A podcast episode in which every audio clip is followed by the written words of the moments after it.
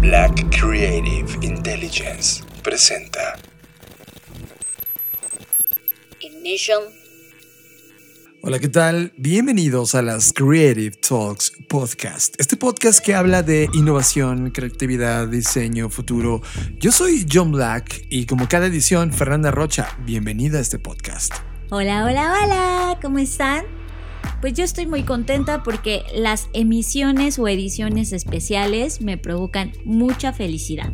Claro, con esto inauguramos estas ediciones especiales que finalmente las hacemos al término de cada bloque de año. Y además, Fer, estamos tremendamente felices porque como cada año ocurre, los Spotify Grab se dieron eh, pues ya en estos días, en esta línea de tiempo, y nos encantó ver que nos compartieran que estábamos en el top 5 de muchas personas dentro de la preferencia de podcast, lo cual nos hace sentir increíbles. Recuerden que este podcast se emite a través de Dixo.com. Tema de la semana. Este es el tema que nos robó totalmente la atención. Tema de la semana. Ok, realmente no hay tema de la semana, excepto que vamos a hablar de los libros que más nos gustaron a lo largo del año. Hicimos una selección prácticamente de cinco libros y además les pedimos en nuestro timeline que nos hicieran saber cuáles eran sus libros favoritos. Así que Fer, ¿qué te parece si comenzamos cada uno leyendo los nuestros y después vamos leyendo todo lo que nos fueron comentando en todas las recomendaciones en nuestras redes sociales? Sí. Muy bien, pues vamos, si quieres, uno y uno o cómo. Uno y uno. Ok. Yo tengo ya mi lista de cinco libros. Voy a comenzar con. Yo los ordené como del más al menos. Voy a comenzar con el menos. O sea, de, por sí es difícil esto de las listas, pero bueno, aquí voy. De este libro ya había platicado en otras eh, ediciones del podcast. De hecho, hicimos un, en uno de los podcasts, fue tema central, pero solo lo, lo tomo por a quienes no escucharon ese episodio o solo porque tengo que poner esto en mi lista. y aquí está, se llama Company of One de Paul Jarvis. Y prácticamente de lo que se trata el libro es un libro que nos enseña cómo crear una empresa eh, que sea pequeña en términos eh, no de lo que te pueda retribuir, sino en términos del tamaño y la flexibilidad que te permite y cómo esto nos puede dar independencia, más tiempo libre, sin las complicaciones de una estructura robusta de los grandes corporativos, etc. Es un libro que la verdad me gustó mucho, es un libro del 2019, si bien no se escribió este año, apenas este año lo leí y me encanta y bueno, pues corran al, al episodio donde platicamos más a profundidad de este libro. Yo voy a empezar exactamente contrario a ti, Fer. Yo voy a poner mi libro favorito del año y es un libro que me regaló Rafa Lizárraga, que le mando un abrazo enorme. Esto fue muy a inicios del año y me mandó una liga de descarga y este libro, la verdad, no tenía ninguna expectativa. Eh, sabía de Daniel Solana, y él es fundador de W y no sabía que había escrito este libro. Se llama Desorden, el éxito no obedece un plan. Y me parece uno de estos libros que, ojo, lo leo a un ritmo semilento. De hecho, llevo tres cuartas partes del libro leído y puedo decir que en los últimos cuatro o cinco años no había subrayado un libro tanto ni había creado tantas anotaciones en un libro como lo hice con este. Se llama Desorden, el éxito no obedece ningún plan. Lo que hace Daniel es que nos lleva a un recorrido profundo del origen de la creatividad y, cómo lo, lo, comenzamos a llamar desde el origen de los tiempos, cuando hablábamos de la inteligencia mética. Este libro ya más o menos lo había reseñado también muy a inicios de, este 2020, pero ahora que ya llevo tres cuartas partes, sí es imperdible. En verdad, eh, aborda la manera en cómo los seres humanos, o ahora en esta industria en la cual pertenece Daniel, que es la industria publicitaria, utilizamos estos, estas habilidades creativas, estas habilidades de crear, estas habilidades de conectar puntos y de ir creando estas hipótesis, pero que de alguna manera esta inteligencia no, no le hemos sabido analizar, no, hemos, no le hemos puesto la atención correcta y Daniel sí lo hace. Hace un recorrido histórico, nos brinda contexto, nos habla de las distintas formas en la cual hemos procesado estas habilidades, cuál es el razonamiento analítico detrás del entendimiento, de la inteligencia creativa y cuál ha sido el nombre y flexibilidad y este espíritu renovado que ha ido saliendo en distintos momentos de la historia de la humanidad y hoy en esta línea del tiempo donde estamos a punto de entrar a una década fascinante 2020 2030, eh, definitivamente esta habilidad tiene que tomarse muy en serio y debemos estudiarla. Y creo que este libro es una entrada eh, histórica y, en verdad analítica del entendimiento de la creatividad que definitivamente nos deja un parteaguas y que debe ser una referencia para todos los que nos dedicamos todos los días a vivir de la creatividad, a usar la creatividad, a tener esta inteligencia métrica activa creo que es una referencia que llegó y que se va a convertir a lo largo del tiempo en uno de estos libros dorados que hablan de la creatividad humana. Les pongo el nombre una vez más. El libro se llama Desorden, el éxito no obedece a un plan. Lo escribió Daniel Solana, fundador de W.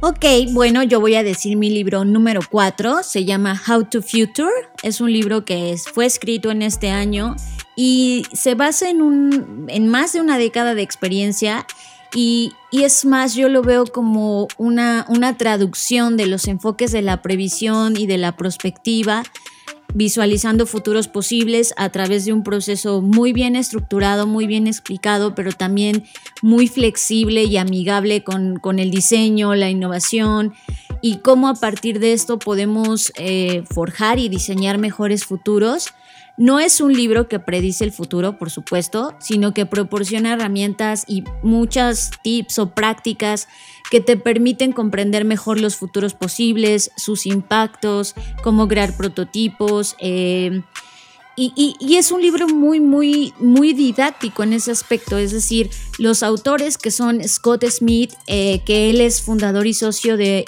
una empresa que se llama Changeist, que es una muy respetada consultora de futuros, pues junto con Madeline Ashby, ellos hicieron esta, que también ella es futurista, pues esta, esta idea de cómo sintetizamos todo lo que hemos aprendido, las fallas, las cosas buenas, en un libro que pueda explicar de manera no tan académica, sino más bien asequible, cómo se diseñan futuros y cómo puedes, y, ellos ven a, la palabra future como un verbo, por eso se llama how to future, ¿no? Es como cómo futurar sería en español.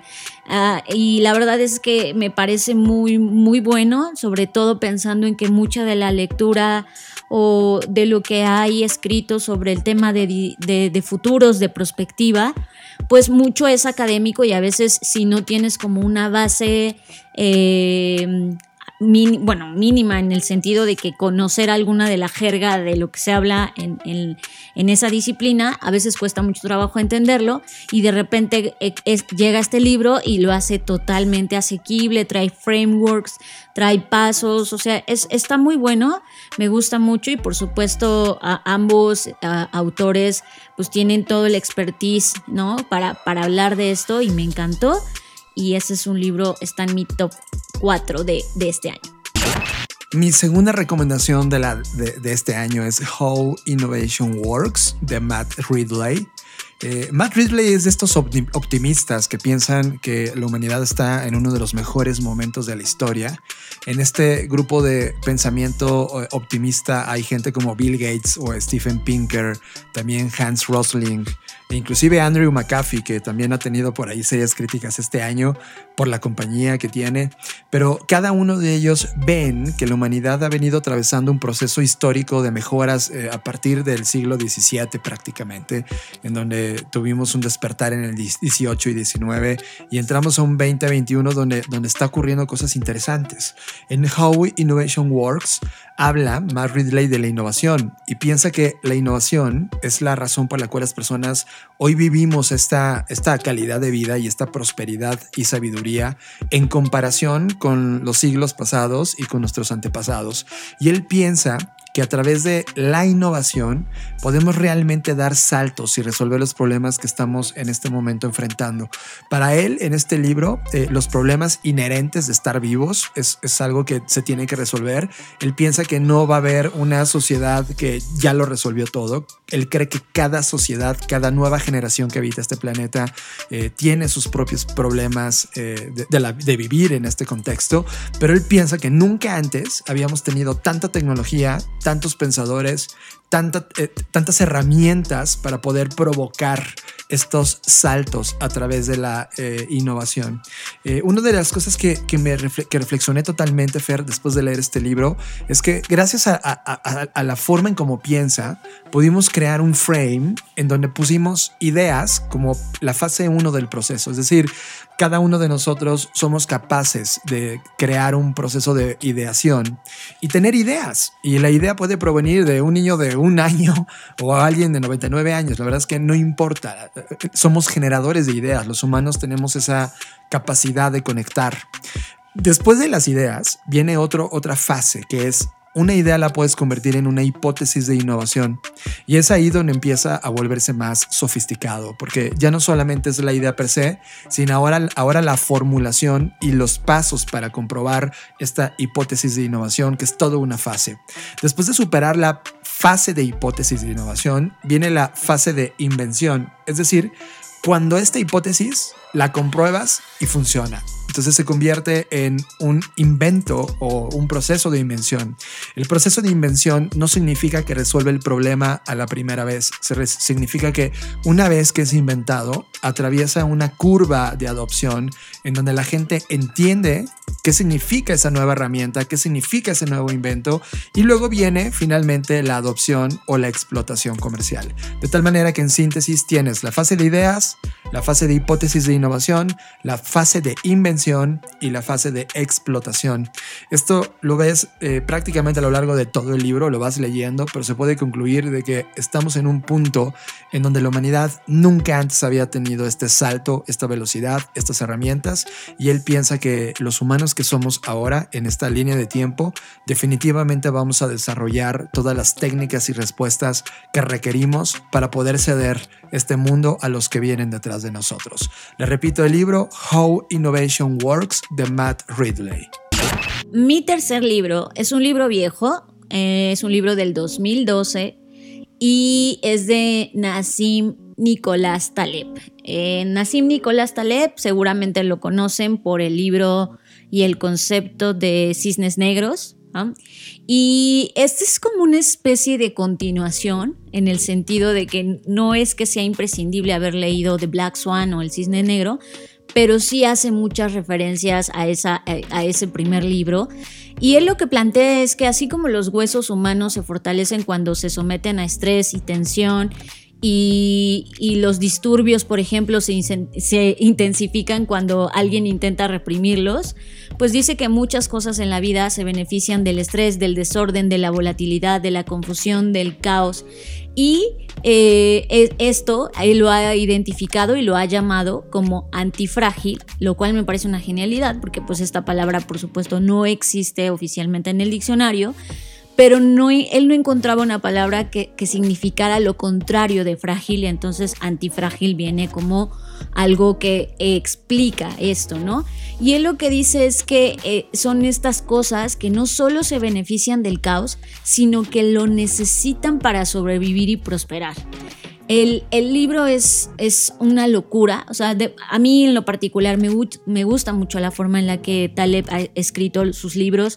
De hecho, después de leer El Cisne Negro, o sea, creo que descansé de Taleb mucho tiempo porque me retumbaba y son libros de una lectura medianamente compleja y no porque ponga ahí palabras que no entienda, sino porque son tantos los conceptos que tienes que ir conectando que de repente es como que tienes que releer ciertas partes etcétera. Y, me parece algo, increíble porque algo que me hizo ver este libro es que eh, estamos como normalizando o sobreutilizando la palabra resiliente, ¿no? Todo el mundo te dice, no, pues es que ante este mundo tan complejo debes ser resiliente, tienes que, que enfrentar todo lo que está pasando. Y él no está de acuerdo porque dice que la resiliencia resiste los choques y permanece igual.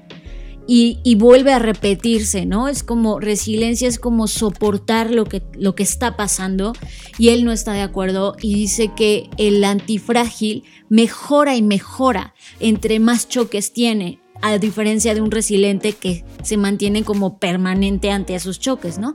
Y entonces eh, eh, él, menciona pues todo el libro que, que ser antifrágil es ser inmune a errores de predicción, porque él lo que dice es el, el que tú seas antifrágil no va a evitar que cosas que no tenías previstas o cisnes negros ocurran, ¿no? Es como, no, no, no puedes preverlos, hay cosas que de plano no van a ocurrir y que están fuera de tus manos, pero lo que tú sí puedes prever es qué tan antifrágil eres ante esas situaciones, lo cual está increíble y habla de cómo eh, e, estamos construyendo un mundo muy frágil en muchos aspectos, habla del tema de pues, las respuestas gubernamentales, las políticas sociales eh, y todo lo, lo que se está construyendo en este mundo y cómo mucho de eso es frágil y, por supuesto que aunque es un libro del 2012, hoy más que nunca estamos viendo que tenía mucha razón, ¿no? El sistema es frágil, o sea, creemos que el sistema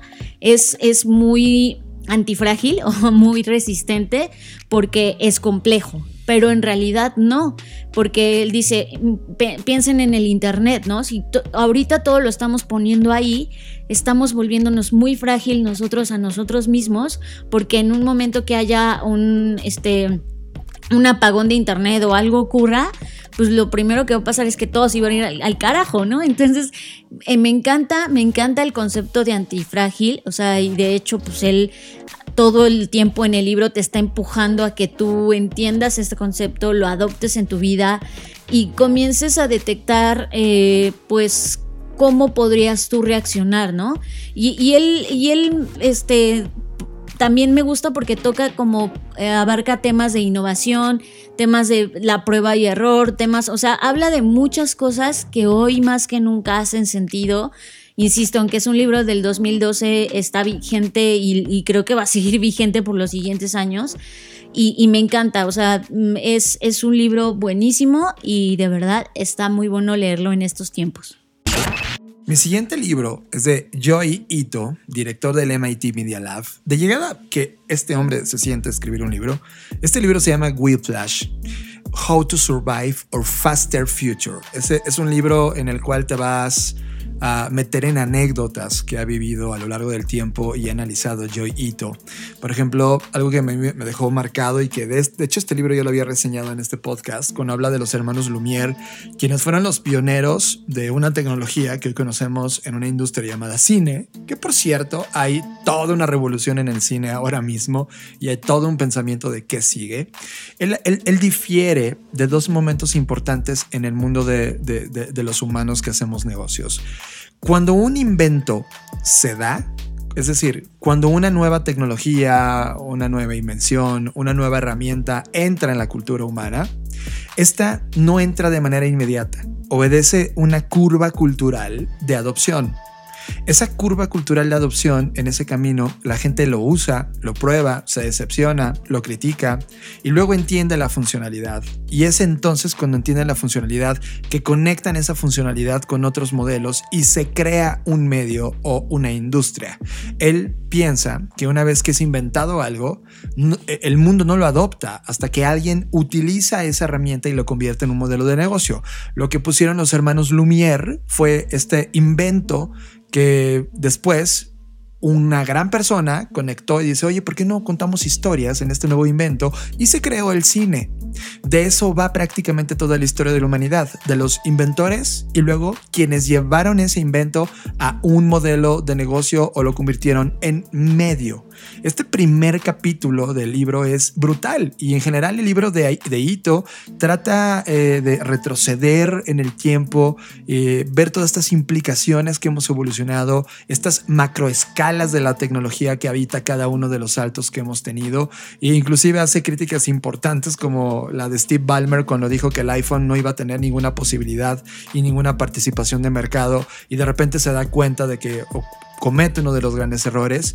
Y sobre todo, Joy Ito nos da una fotografía de un mundo que es tremendamente complejo y volátil.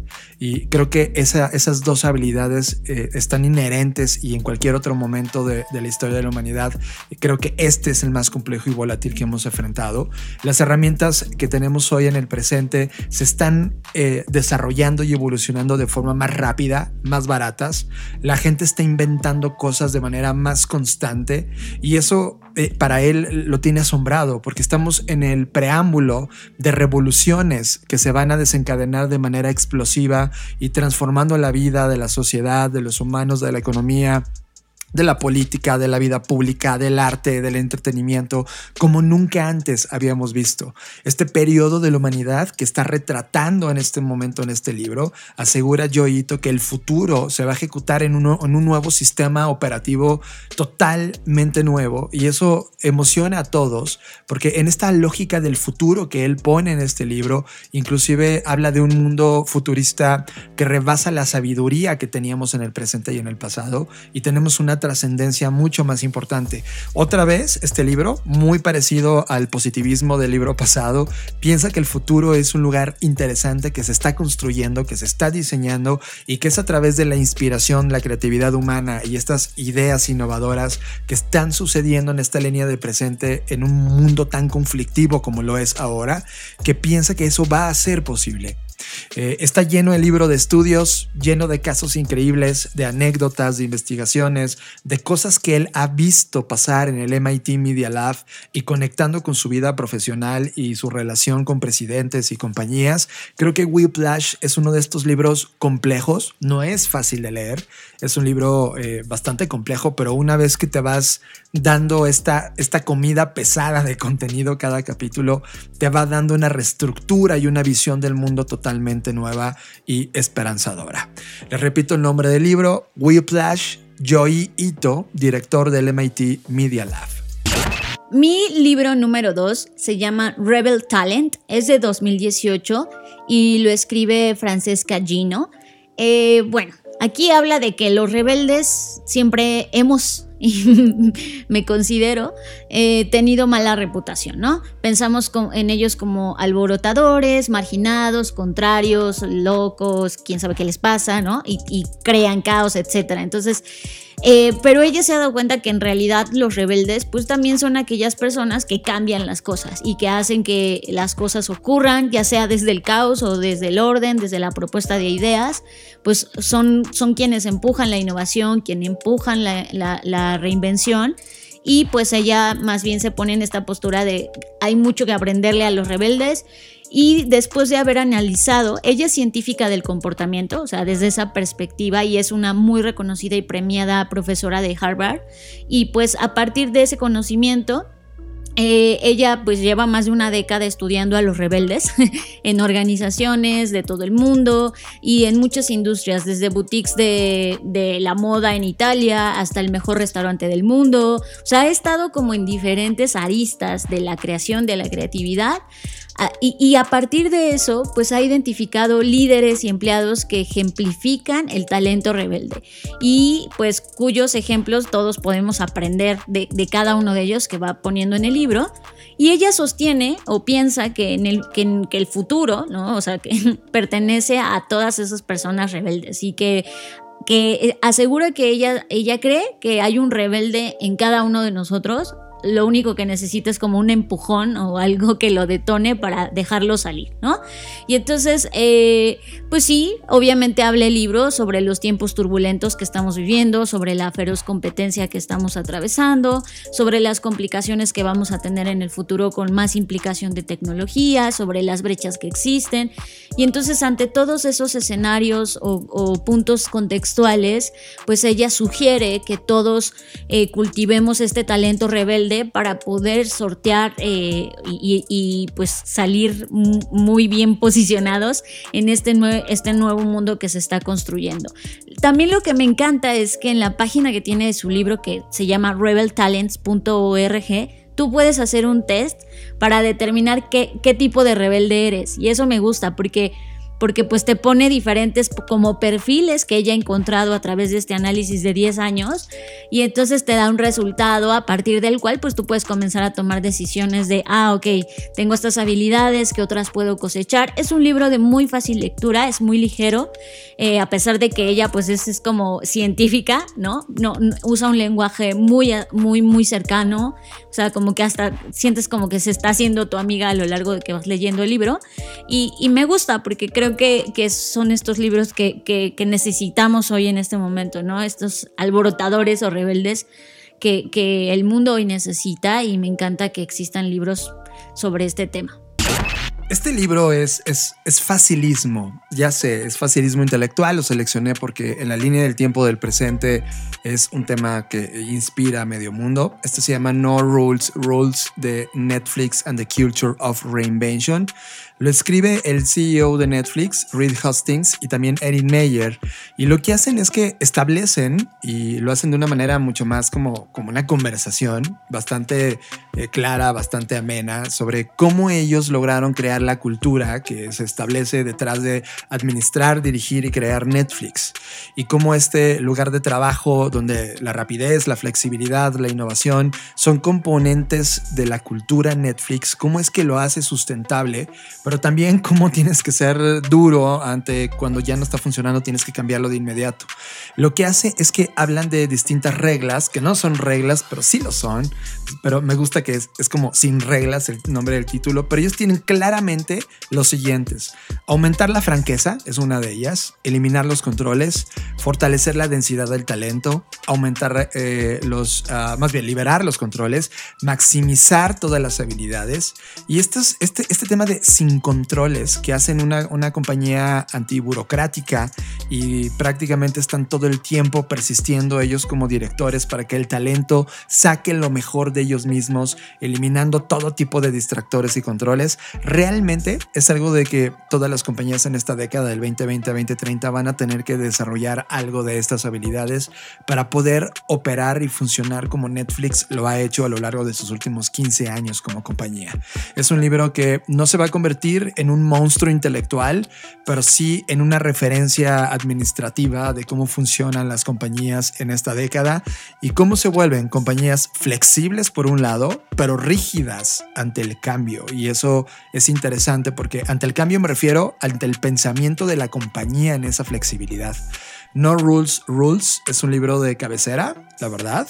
Es un libro que podrías estar regresando a él en algún momento en que no tengas tanta confianza en tus decisiones, pero no va más allá. Creo que no descifra toda la década hacia el 2030, pero sí te puede poner un piso de cómo debiera ser una compañía que intente entrar a un ritmo de innovación y teniendo el éxito que Netflix está teniendo. Les, repito el nombre del libro, Netflix No Rules Rules o Sin Reglas y está disponible prácticamente en todos lados.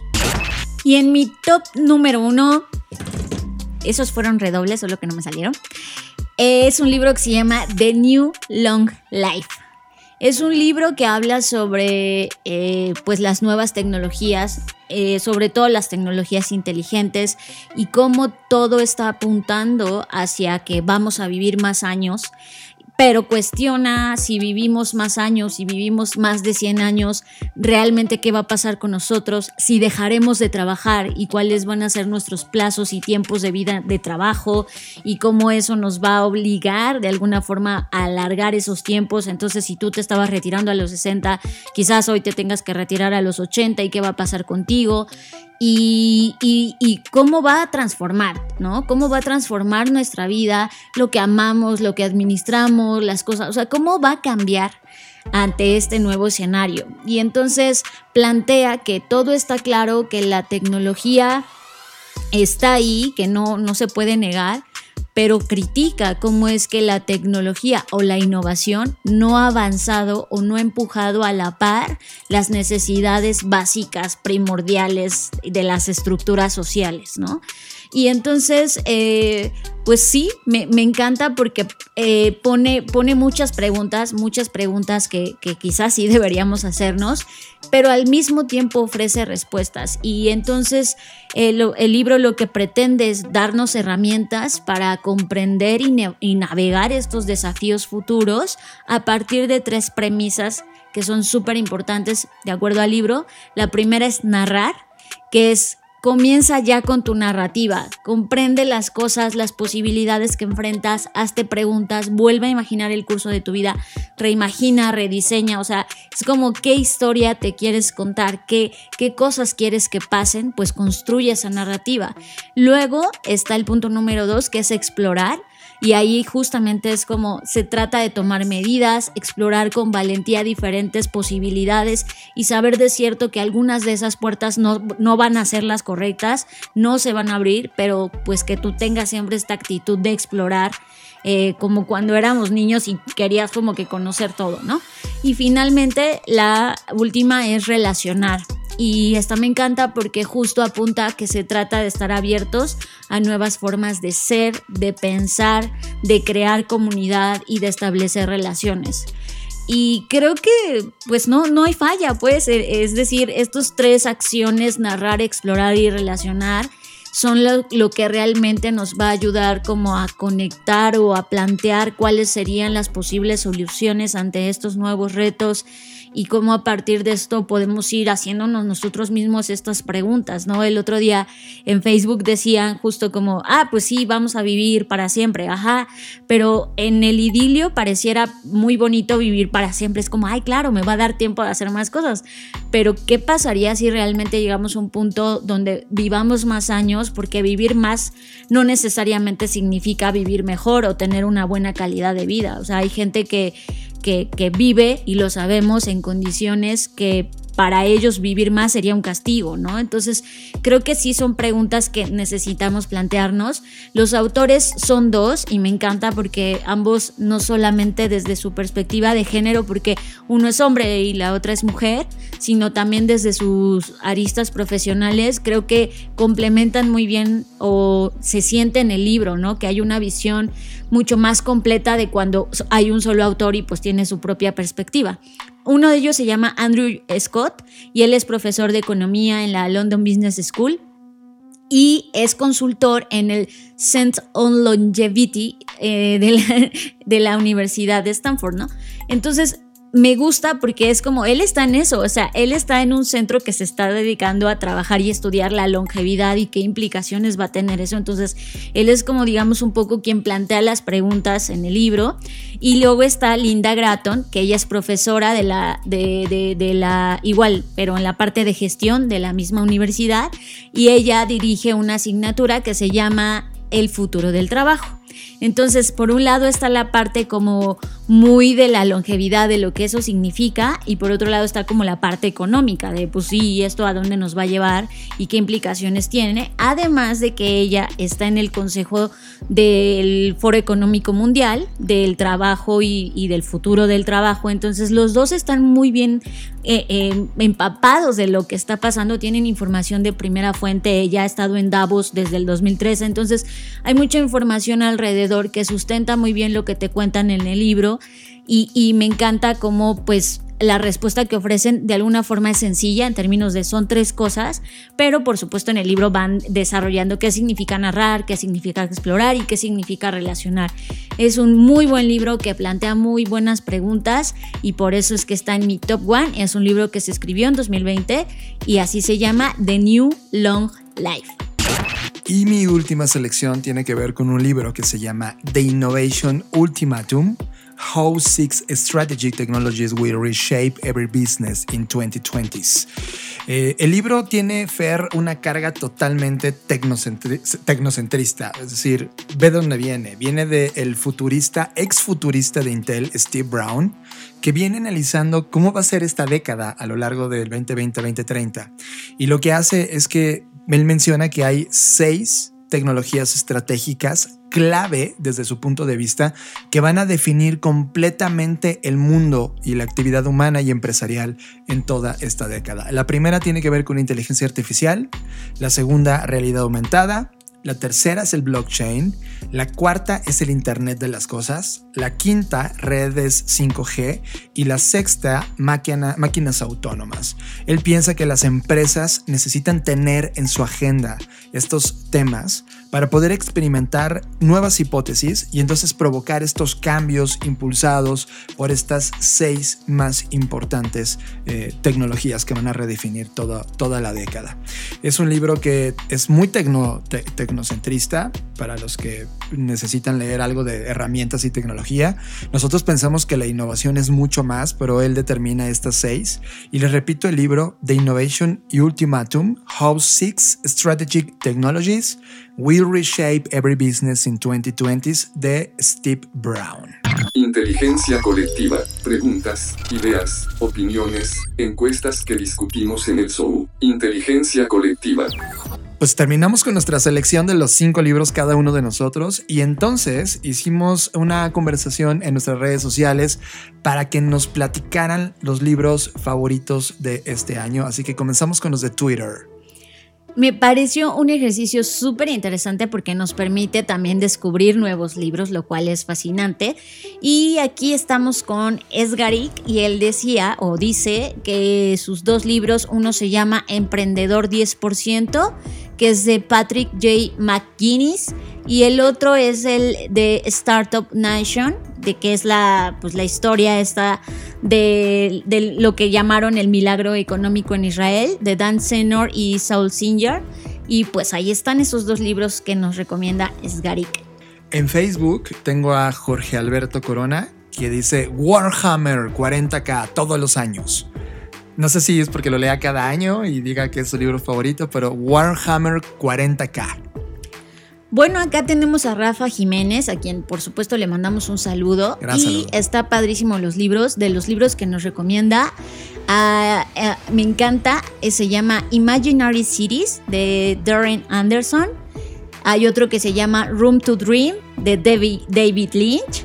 El de Trot de John D. Caputo. Y Azure de Brian Eno.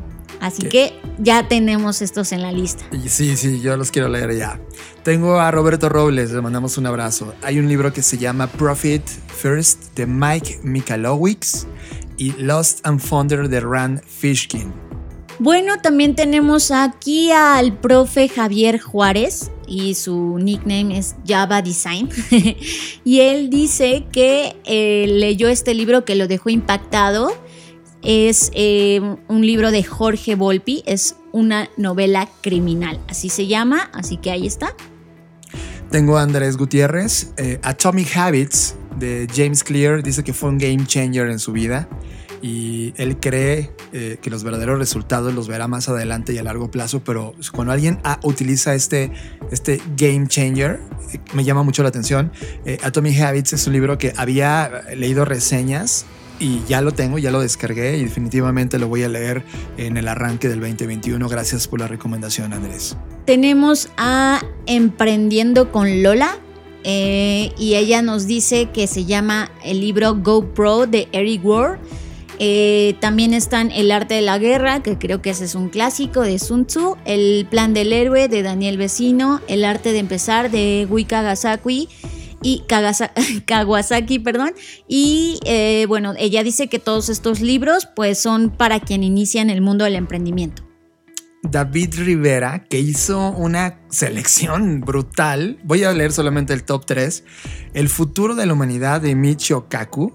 Dos, El economista camuflado de Tim Hartford. Y el tercero, mientras escribo, Stephen King.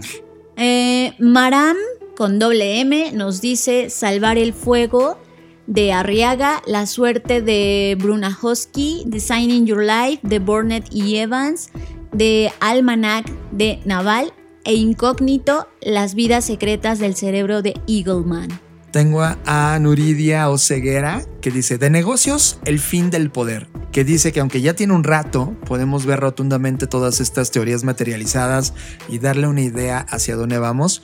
En la parte creativa le gusta En casa con mis monstruos de Guillermo del Toro y en la parte de novela se llama Yo Díaz que dice, aprovechando la pandemia, me hice el propósito de leer libros cuyos escenarios eh, pudiera visitar o incluso leer ahí para crecer la, la, la experiencia y ha sido una absoluta brutalidad.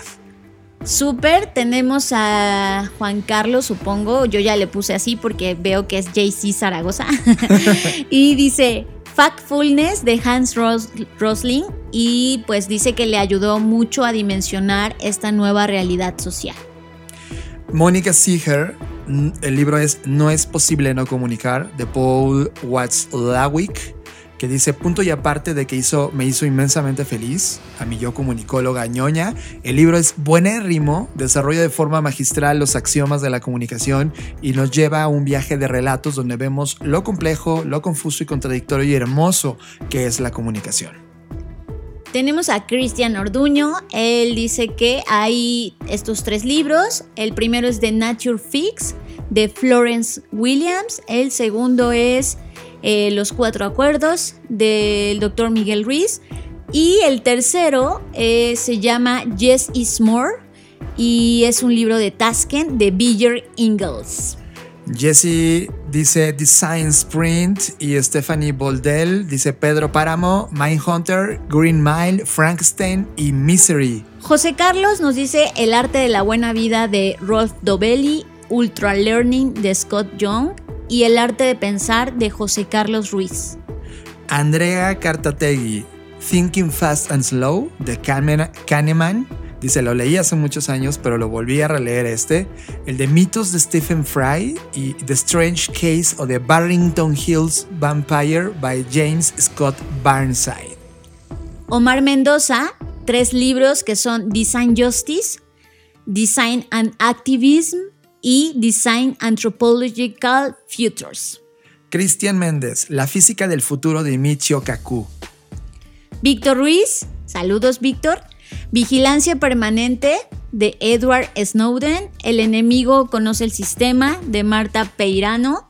Eh, Cómo la vida imita al ajedrez de Kasparov. Y El cisne negro de Nassim Nicolás Taleb. Lizzie Álvarez, que por cierto ya puso a leer a su niño de meses y dice el favorito es el principito. eh, Nancy Ayala, el de Sálvese quien pueda, que es de Andrés Oppenheimer.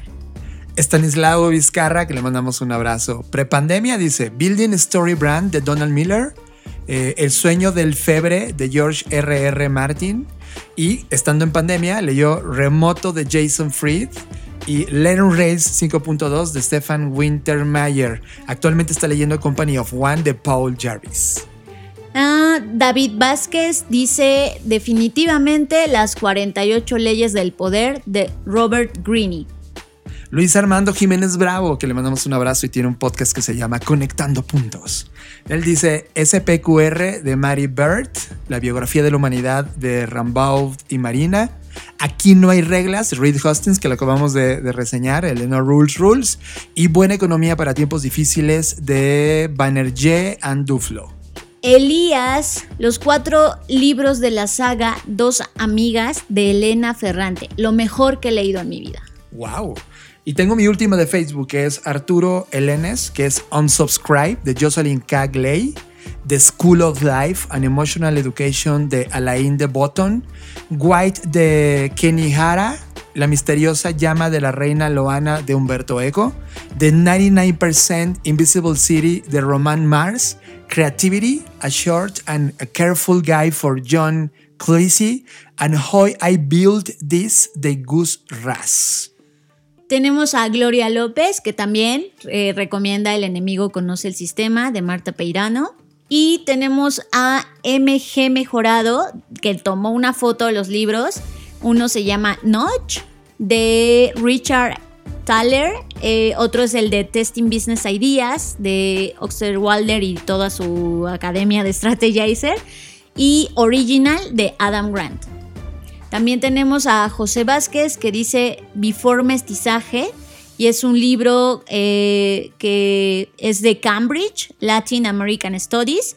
Y eh, Dibri Elisheva nos dice One plus One, Three de Dave Trott y dice sin importar cuántas veces lo lea. Y Bere Warhol nos dice pienses lo que pienses, piensa lo contrario. Ya está, tuvimos una selección increíble de libros. Gracias a todos los que nos mandaron sus libros favoritos del año. Creo que este podcast hay que repetirlo varias veces para ir tomando nota de algunos de ellos. Estás escuchando Creative Talks Podcast. Daniel es un fantástico ser humano un español que admiramos muchísimo, que en el presente es Lead Creative Strategies de la plataforma educativa Platzi y además es consultor de innovación y diseño de futuros. En el pasado fue profesional de, publicidad e innovación. En su carrera profesional eh, tuvo paso por agencias como Grupo W, JWT, donde desempeñó cargos como director general, creativo o en Flock, también otra de las compañías de creatividad y marketing en México. Y Tuvimos una excelente conversación con él y los dejamos con los highlights de esta conversación. Vale, soy, soy, soy un emigrante. Nací en España, lo cual es perfectamente irrelevante a estas alturas de la historia, porque más bien la historia es que me fui de España. He tenido la fortuna, probablemente, eh, o privilegio de, de, tener acceso a, tecnología desde, desde, muy pequeñito. Eh, siempre me interesó mucho, eh, primero usarla luego construirla y luego entender los cambios que nos causan como, como personas, ¿no? Eh, como el, el, uso de la tecnología eh, nos, nos, modifica los, los, comportamientos primero y luego a nosotros. Pero la verdad es que lo que a mí me interesa mucho es la, el acto de la, de la creación eh, y creo que hoy es una época maravillosa para la creación eh, si consigues comprender que el mundo es tu lienzo. Hoy, hoy sí puedes construir a muy bajo coste la oportunidad de llevar tu voz, si tienes algo que decir, a, millones de personas. Siendo como somos un, un, una, un, cuerpo que recubre a un cerebro y una médula espinal, ¿no? que está entrenada para ahorrar energía, para que cuando estamos en, en peligro podamos reaccionar lo más rápidamente posible a mí me parece que es muy valioso la voluntad personal de crear desde la conciencia o porque quieres resolver una curiosidad o un problema que tienes. O sea, crear en positivo, no crear desde la, desde la, desde la defensa. ¿no? Entonces yo, yo tengo una, una, una veleidad particular por el hecho de, defender la cuestión de que todos somos creativos, ¿no? Y que, la creatividad y la palabra creativo específicamente es una de esas palabras que la publicidad y el marketing le han robado al mundo. Eh, porque la publicidad, por ejemplo, volvió la palabra creativo un sustantivo, ¿no? Creativo es aquel que es esa persona que hace ideas, cuando en realidad creativo es un adjetivo que define una cualidad que todos tenemos de resolver una situación en la que estemos metidos. ¿no? Te diría que, que mi lucha es por regresarle a la creatividad o a la palabra creativo su origen de adjetivo y no y quitarle la de sustantivo. El motivo por el que exista una plataforma educativa como en la que yo trabajo eh, es para intentar que la educación no sea estar en videollamadas como esas, ¿no? No me quiero poner New Age, ¿no? Pero yo tengo una anécdota. Hace muchos años yo trabajaba en una agencia de publicidad en una ciudad del norte de México que se llama Saltillo. Y recuerdo que, vino eh, a darnos una charla un, un creativo japonés que se llama Naoki Ito. El tipo ha hecho proyectos increíbles, tiene cosas que están expuestas en, no sé si en el MoMA o en el Met en Nueva York. Me acuerdo mucho de aquel día porque él lo que nos contó era que él hacía, dice, yo he llorado muchas veces en un cine, pero nunca he llorado delante de un sitio web. Y me gustaría poder crear algo que ofreciera a las personas la posibilidad de emocionarse de la misma forma que, yo me emociono viendo una película en el cine. Y dice, y toda mi búsqueda, toda mi carrera está basada en eso, en intentar hacer algo que emociona a la gente cuando están delante de una pantalla, en su teléfono o en su, en su laptop, ¿no? Y, y a, mí, a que, para mí aquello fue una, una, una sacudida y una bofetada porque yo no podía concebir un pensamiento tan sofisticado y tan simple al mismo tiempo. Eh, y él lo que explicaba era que en Tokio, que es donde él vive, eh, todo es tan sofisticado y tan tecnológico que al final cuando tienes todo al alcance de la mano desde el punto de vista de la tecnología y ya nada es novedad, lo único a lo que te queda por mirar es, es a ti y a los otros, o sea, al humano. Yo siento que estamos en un momento similar, donde habernos expuesto de forma tan masiva a la tecnología en algún punto debiera llevarnos a replantearnos nosotros mismos, cómo aprendemos, cómo, desde luego, ¿no? Cómo compramos y sobre todo cómo nos relacionamos con los demás y sobre todo cómo nos relacionamos con nosotros mismos. Todos hemos padecido de una falta de autoconocimiento mientras crecíamos que nos ha llevado a diferentes situaciones en la vida. Y a mí me gustaría pensar que, que el hecho de que existan plataformas donde se estudian cosas que a lo mejor no están reguladas por un ministerio o una secretaría de educación, pero que son valiosas, ofrecen a las personas la posibilidad no solo de aprender, sino de conocerse mejor.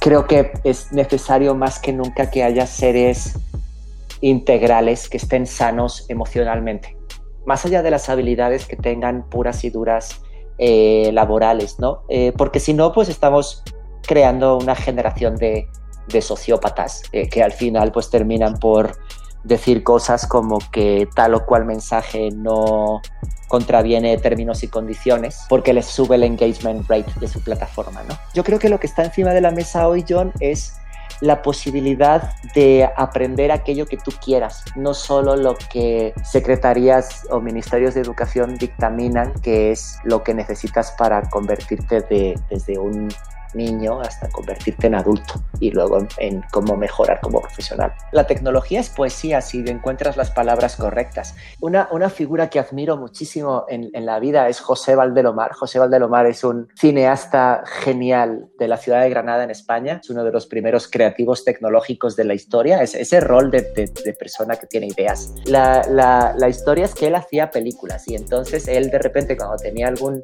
inconveniente, como quiero filmar aquella montaña, pero no alcanzo con mi cámara, voy a diseñar algo que me permita tomar un primer plano de aquella montaña que está lejísimos, ¿no? Y entonces la, la, historia cuenta que Valdelomar fue quien inventó el sistema de zoom, pero nunca lo patentó porque a él le importaba un carajo el zoom, él lo que quería hacer una película, ¿no? Y, y entonces hay, hay, una frase de Arthur C. Clarke, el autor de 2001, que dice que cualquier tecnología que funcione bien es indistinguible de la magia, ¿no? Y, y eso es algo creo que es hermoso, ¿no? El hecho de, de poder aprender cosas eh, inimaginables, de, debería parecernos magia, ¿no? Y es lo que estamos viviendo hoy. Lo asumimos como normal, pero en cierta forma es, es mágico. Creo que la tecnología per se, como dices, es muy fría, pero que cuando encuentras las palabras so, es, es, un instrumento de humanidad eh, muy conmovedor.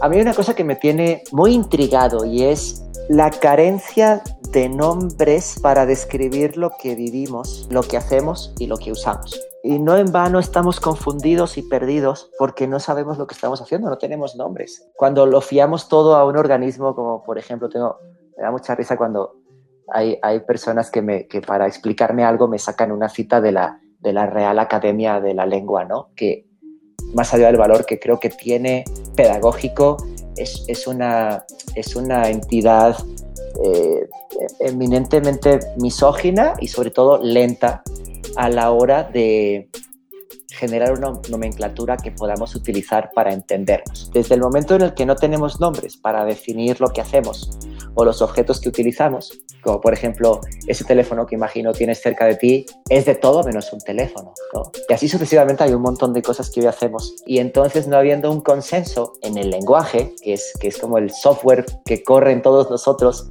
¿no? es como el sistema operativo que nos unifica. ¿no? Eh, por eso cuando de repente vas a otro lugar y tiene un sistema operativo distinto, eh, no hay una compatibilidad de, de, tu persona con ese software hasta que eh, te instalas el upgrade que permite que lo hables. Hay una frase de un futurista muy famoso, no sé si definirlo como futurista, pero se dedica a pensar en el futuro, se llama Roy Amara, que dice que tendemos a, sobreestimar el valor de las tecnologías en el largo plazo y tendemos a subestimarlas, eh, perdón, tendemos a sobreestimar el valor de las tecnologías en el corto plazo y tendemos a subestimarlas en el largo plazo. Eso quiere decir que, por ejemplo, le prestamos mucha atención a tecnologías en el futuro más inmediato, los próximos 5 o 10 años, que a lo mejor no tienen tanto efecto como pensamos, pero seguro que esas tecnologías sí van a tener un efecto más duradero dentro de 50, ¿no? Y a eso no le prestamos tanta atención porque no tiene espejitos y destellos de colores y, estrellitas, ¿no? Y, creo que cuando eso sucede es porque para ese entonces la tecnología ya ha tenido muchísimos casos de uso y también una nomenclatura que ayuda a entenderla para personas que no están relacionadas con la tecnología. Y el ejemplo que siempre pongo, John, es, e imagino que has alguna vez te has subido a una camioneta que tiene una de estas cámaras que cuando pones la marcha atrás o de reversa, se, se muestra en la pantalla de la camioneta el trayecto que va a seguir la camioneta dependiendo de cómo están las ruedas, ¿no? Y eso es realidad aumentada. Ambos dos ejemplos de realidad aumentada. Pero yo no puedo ir a mi madre a decirle, a mi madre o a, quien sea, ¿no? Este, eh, que eso es tecnología realidad aumentada. Más bien eso es la cámara de reversa de la camioneta. y así se llama. Y como tiene un nombre, entiendes lo que es y para qué sirve. Hoy estamos hablando mucho de la realidad virtual o la inteligencia artificial y esos son términos totalmente abstractos que no definen para nada los casos de uso en los que esas dos tecnologías van a ser valiosas dentro de 50 años. Y entonces una cosa que, que, que yo veo que ha acelerado el mundo digital o la tecnología con la que convivimos hoy ha sido la naturaleza de la avaricia extractora de aquellos que usan tus productos. Porque de alguna manera cada vez que el mundo digital toca algo, lo vuelve líquido, por así decirlo, en la, en la, como en la analogía, ¿no? Y entonces es una especie de colonización de los bits que permite que a partir de ese momento quienes interactúan con eso que antes era físico, como tú o yo en, delante de una estantería en un supermercado, ahora tú y yo estamos usando una app en el teléfono para hacer el pedido. Y entonces eso ya no se usa únicamente desde la perspectiva de que John o Daniel quieren hacer una compra, sino que se cocina esa información con otros intereses. Eh, y, el valor que yo aporto no es tanto el dinero que me dejo, sino cuánta data se saca de mí. Y eso se ha ido acrecentando en los últimos años. Las pasiones humanas van a seguir estando latentes dentro de 2000 años, pero que le tienen que poner un balance y no dejarse llevar por la avaricia con la que a lo mejor tú o yo, cualquiera que esté escuchando esto, ha vivido los últimos 10 años por parte de todas las herramientas que usamos. Y segundo, la tecnología no es un artefacto que poner encima de lo que ya hemos hecho siempre para agregarle una capa pues, más funcional o más shiny o más, no sé, eh, sino que debería servirnos para reinventar lo que hacemos y por ende lo que somos. Creo que el valor de la inteligencia artificial no es para hacer más de lo que ya hemos escrito, casi tú alimentas a, un algoritmo de Machine Learning con todas las obras de Shakespeare, probablemente te pueda escribir una obra de Shakespeare, pero no es una obra de Shakespeare, no sé si eso tiene un valor, eh, es un gran ejercicio lingüístico, semántico, sin apuras, pero no sé si tiene un gran valor creativo. Entonces yo, mi mensaje sería que no repliquen lo que somos, que ya replicamos lo que fuimos, sino que intenten ser una nueva versión de ellos. Me encuentran en Twitter y en Instagram como Dani Granata con una N y latina y doble T. Eh, y tengo un blog donde eh, divago sobre cosas como las que he divagado los últimos 35 minutos eh, en un blog que se llama www.gorditosybonitos.com. Ahí, ahí me encuentran. Portafolio. Revisamos el trabajo artístico de seres humanos que capturaron nuestra atención. Portafolio. Fer, el eh, portfolio casi es una de las secciones que, casi nunca eh, colocamos en este podcast, pero eh, el descubrimiento de nuestro timeline en esta semana fue brillante. Logos de México es un repositorio de joyas de la memoria nacional que nos da un acervo que recopila, que investiga y restaura muchos de los logotipos que en el pasado tuvimos de compañías que probablemente ya no están hoy en México y que al momento de navegarlos, ir por el sitio y recorriendo los logos, te dan un paseo por el pasado. Me encanta, John, porque una de las cosas que siempre decimos es la importancia de documentar. Y este acervo justo hace eso, ¿no? Se da la tarea de, como bien mencionabas, investigar, indagar, recopilar y poner en este compendio, pues todo esto que, que me emociona y me da nostalgia y me entusiasma porque es súper padre cuando este tipo de proyectos logra concentrar tanto trabajo, tanta historia, y pues sobre todo de algo que nos encanta, que es el diseño gráfico. Así que eh, no, no tengo más palabras que decir, wow, qué, qué, qué gran trabajo y qué padre que existan estos proyectos. Sí, es como una colección de estrellas olvidadas del diseño mexicano y celebro, yo creo que tienes toda la razón, Fer, o sea, el trabajo de diseño eh, generalmente en, América Latina no se documenta y tiene que llegar eh, una persona como Gilberto Malagón Díaz, que es el que hace este gran ejercicio para recuperar todo esto, para entender la documentación y plasmarla para que todos podamos navegar por estos logos de México. Entrevistamos a Gilberto Malagón Díaz y tenemos una conversación con él, se los dejamos. Hola, mi nombre es Gilberto Malagón Díaz, soy de la ciudad de Uriangato, Guanajuato.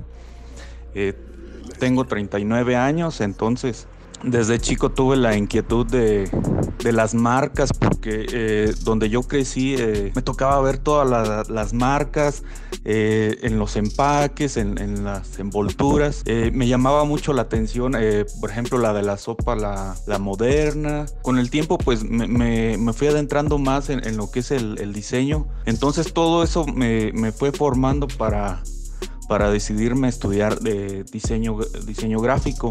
Empecé mostrando las marcas de las más conocidas. Eh, buscaba las que terminaran en, terminación MX o, MEX, como Banamex, Pemex, y esto me hacía preguntarme eh, qué marcas podría eh, incursionar, si nada más de diseñadores mexicanos o hechas en México o hechas por mexicanos para, para el exterior. Entonces dije, me voy a abocar nada más a las marcas que parte de, los mexicanos que ya son, ya son más nuestras que, de los autores. Eh, hace poco vi un, mensaje de eh, José Luis Ortiz Telles que, que mencionaba que quería dejar eh, el México 68 como un legado y no como o un, crédito de, varias personas. Y es que así debe ser, más bien es, ya es parte de nosotros esas marcas, ya no, ya no tanto de las empresas o de, o de una persona. Con esta premisa este, es que estoy buscando eh, cómo hicieron, cómo cambiaron al, país. Eh, porque muchas eh, iniciaron con, con, el mismo programa de, de las Olimpiadas, se dio un auge por, por medio de, lo, de los bancos que eran los que tenían más, más lana en ese entonces. Entonces ellos podían invertir en, identidad eh, corporativa.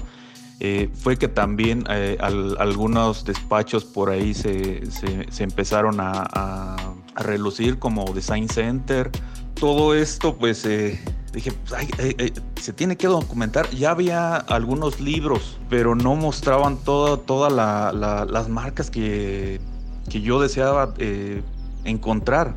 Entonces fue que, que, me di a la tarea de, de, ir buscando así como, como monstruito ahí entre todas las revistas y demás y, y en internet encontrar esos documentos que me, que me, dieran pistas de, ah, lo hizo tal y, y, lo hizo por esto. Entonces, este, todas esas personas hay, hay que rescatar su, su legado gráfico y, y también este, eh, saber decir que, en México tenemos eh, talento. Se tiene que dejar un registro porque de un por qué este, se está haciendo en el país. Nos pueden seguir eh, en Instagram como Logos de México, al igual que, en Facebook, que fue donde, donde comencé. Y ahora pues ya este, este primero de diciembre que acabo de, presentar la, la página en logosdemexico.online.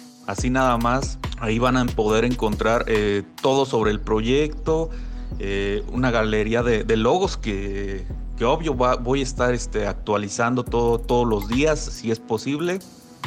Y también los perfiles de, los diseñadores que han, que, han aportado más de un logo, porque pues igual no puedo mostrar nada más de, uno solo. Igual si es muy importante, pues por ahí me daré a la tarea de, investigarlo y, y, dejarlo en claro. Igual tengo un blog donde voy a mostrar nuevos trabajos de, nuevos diseñadores para que estén bien atentos. Saludos. Estás conectado a Creative Talks Podcast. Me encantan estos episodios, aunque en realidad te tengo que confesar que me da un poco de ansiedad porque, también. porque es como quiero leer todos los libros, pero sé que no tengo tanto tiempo disponible, así que uno tiene que aprender a priorizar. Y hablando de priorizar, Eh, pues ya se viene esta época donde contextualmente hemos estado uh, un poco acostumbrados a este clásico borrón y cuenta nueva y de ahora sí le voy a echar todas las ganas del próximo año. Y bueno, la verdad es que eh, pues tienes que saber que y hacer una reflexión honesta que la mayoría de las veces que hacemos estos ejercicios de las 12 uvas y los 12 deseos, pues en realidad no terminan por cumplirse y no es porque no tengamos eh, realmente el deseo, sino porque no tenemos un plan, ¿no? Y eso es básicamente lo que nos ocurre. Así que por esa razón decidimos que vamos a reiniciar nuestro taller que se llama My Future Self, en donde pues justo te ayudamos a eso, a establecer un plan para la siguiente fase de tu vida eh, es decir, para los próximos mínimos 7 años, 8 años, 9 años, 10 años de tu vida, de qué vas a estar haciendo. Y justo con esta idea de lo que hablábamos del libro de Antifrágil, ¿eh? no significa que tengamos una bola de cristal y veamos el futuro, significa que identificas tus posibilidades a través de distintos escenarios y tú puedes estar listo ante cualquier escenario, eh, sobre todo ahora con tanta incertidumbre que hay ante esta, este momento no solo de la pandemia, sino en todos los contextos que estamos atravesando. Así que vamos a comenzar en enero nuevamente con, el taller. Ah, espero que eh, por ser enero digas, ok, voy a darle porque empezamos un nuevo año y hay un nuevo ímpetu de hacer planes. Y pues vamos a estar muy encantados de tenerte en Black School con este taller My Future Self. A mí me encanta My Future Self, ya lo cursé y sí es un tema de futuros personales individuales. Y sí, sí, definitivamente necesitas un mapa de navegación para poder circular tu vida en estos años. Sin duda, My Future Self es un lugar increíble para poder estar y arrancar esta línea del tiempo del 2021 y estar listo para recorrer toda la década 2020-2030. Con esto llegamos al final de las Creative Talks, estos programas especiales donde estamos haciendo un recorrido por los mejores libros, los mejores contenidos, las mejores ideas, ya recorrimos los, eh, las mejores innovaciones del año, etc. Gracias por estar en esta línea de tiempo con nosotros. Recuerden que pueden buscarme en arroba Jonathan Álvarez, tanto en Instagram como en Twitter.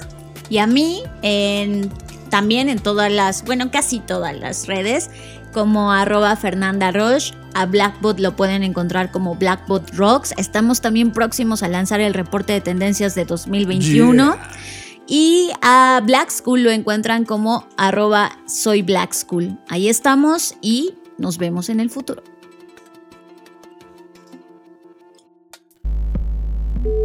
Dixo presentó. Dixo presentó. Creative Talks. El podcast en donde hablamos de creatividad innovación, medios, disrupción y emprendimiento. Con Fernanda Rocha y John Black. Por Dixo, la productora de podcast más importante de habla hispana. Nos escuchamos en el futuro.